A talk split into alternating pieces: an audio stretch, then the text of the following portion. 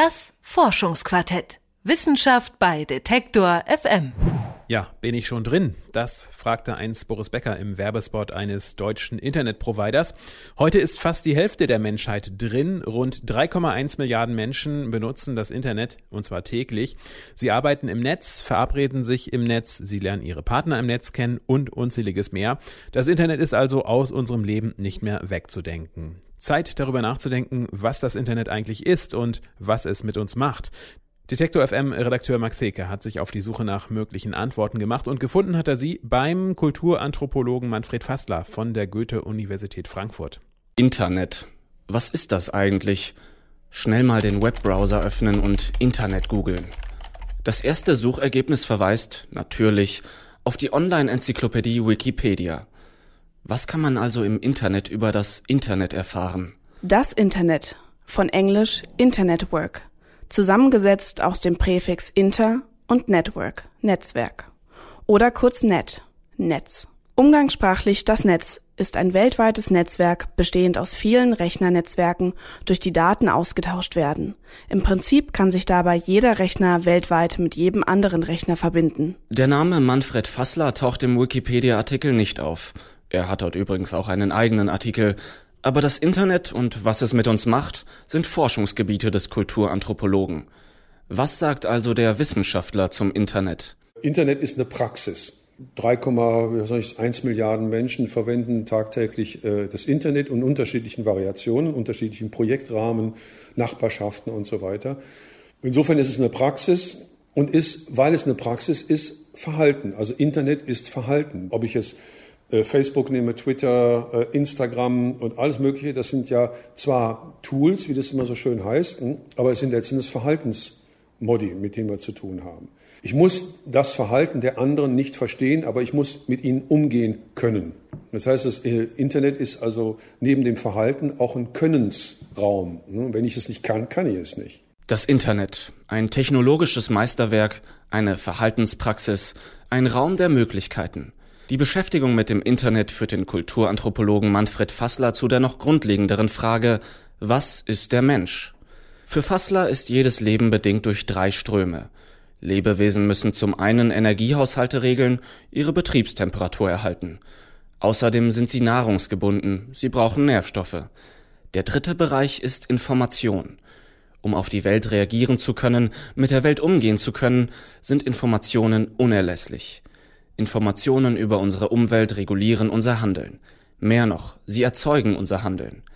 Deshalb spricht Manfred Fassler auch vom infogenen Menschen. Der infogene Mensch ist ein, das sind wir, es ist ein Lebewesen, das von Wechselwirkungen abhängig ist. Das abhängig ist von Informationsströmen, die nicht nur einseitig ablaufen, also nicht im Sinne von lineare Prozesse, die mich fest, äh, die mir festlegen, organisieren und äh, mich in eine ganz klare, eindeutige Richtung treiben, sondern Informationsströme sind nicht eindeutig. Ich kann zu jedem Moment mich anders entscheiden. Ich kann mit, in jedem Moment eine andere Unterscheidungsleistung erzeugen und mit der versuchen weiterzuleben. Und unter dieser Voraussetzung ist das, was man gerne als Mensch beschreibt, ein Selbsterzeugnis. In welchem Verhältnis steht nun das Internet zum infogenen Menschen? Ja, das Interessante ist, dass damit ein Konkurrent entstanden ist. Das Internet ein Konkurrent des Menschen? Um diese These zu erklären, wirft Manfred Fassler einen Blick in die Vergangenheit. Seit einigen Jahrtausenden sammeln die Menschen Daten wie Zahlen, Schrift und Bildzeichen und halten sie in externen Speichern fest. Ich ging dann in die Bibliothek oder ich konnte und kann immer noch auf ein Buch zugreifen, das sich seit gestern nicht verändert hat. Also es ist also eine, eine relative Stabilität damit verbunden. Die Bücher können zwar verfallen, aber es bleibt erstmal für, für 70 Jahre, für 100 Jahre, für 150 Jahre bleibt es einigermaßen stabil. Insofern gab es keinen Informationskonkurrenten, weil die Menschen auf die Bücher oder auf die Speicher zugingen und die Speicher sich nicht veränderten. Das Internet ändert diese Informationsstabilität grundlegend, denn im Internet werden Informationen ständig verändert, erweitert und erneuert. Bestes Beispiel für die netzeigene Dynamik von Informationen die eingangs bereits erwähnte Online-Enzyklopädie Wikipedia. Das Konzept von stabilen Informationen ist aber nicht das einzige Konzept, das vom Internet durcheinandergewirbelt wird. Auch die Vorstellung von Individualität muss überdacht werden. Bisher ging man von einem Biografieversprechen aus, das dem Einzelnen eine relative Stabilität zusichert. Manfred Fassler zum Beispiel. Manfred Fassler, geboren 1949 in Bonn, ist Professor am Institut für Kulturanthropologie und Europäische Ethnologie an der Johann Wolfgang Goethe Universität in Frankfurt am Main. Seine Forschungs- und Lehrbereiche sind die Medienevolution und medienintegrierte Wissenskulturen. Im Netz dagegen ändert sich das Individualitätskonzept. Du kannst äh, individuell handeln, aber dein, dein individuelles Handeln äh, muss sich jede Sekunde und alle zwei Sekunden, alle drei Sekunden testen lassen. Das ist eine ganz schwierige Situation, also weil die Individualitätszusage ja eine Biografiezusage war. Ne? Du bist das, du bist das. Ne? Verbunden mit einer polizeilichen Identität und einer kulturellen Identität. So, das ist so.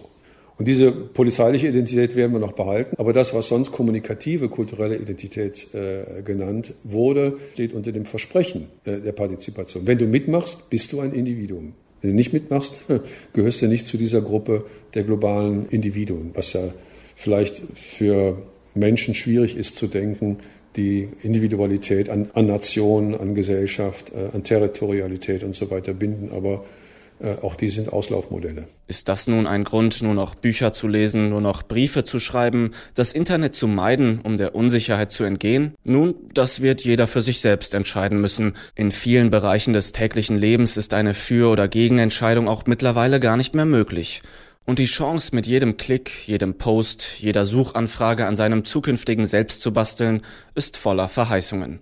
Oder wie Manfred Fassler über die Zukunft schreibt, die heutige Menschheit hat Blind Dates mit einer Zukunft, die erst in der Verabredung entsteht. Also ich, ich, setze auf Möglichkeiten. Also da ist eine, äh, eine Situation entstanden, in der ich nicht weiß, auf wen ich treffe oder auf was ich treffe, äh, aber ich weiß, dass es viele Möglichkeiten gibt. Und diese Möglichkeiten abhängig sind von denjenigen, die auf meine Anfragen reagieren und auch abhängig sind davon, wie ich auf die Reaktionen der Leute reagiere, die auf mich antworten, wenn ich eine Frage stelle oder eine Idee habe.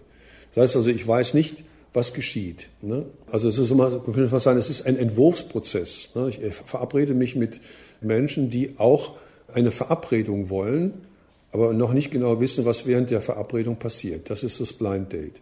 Das sagt Manfred Fassler, Kulturanthropologe von der Goethe-Universität in Frankfurt am Main.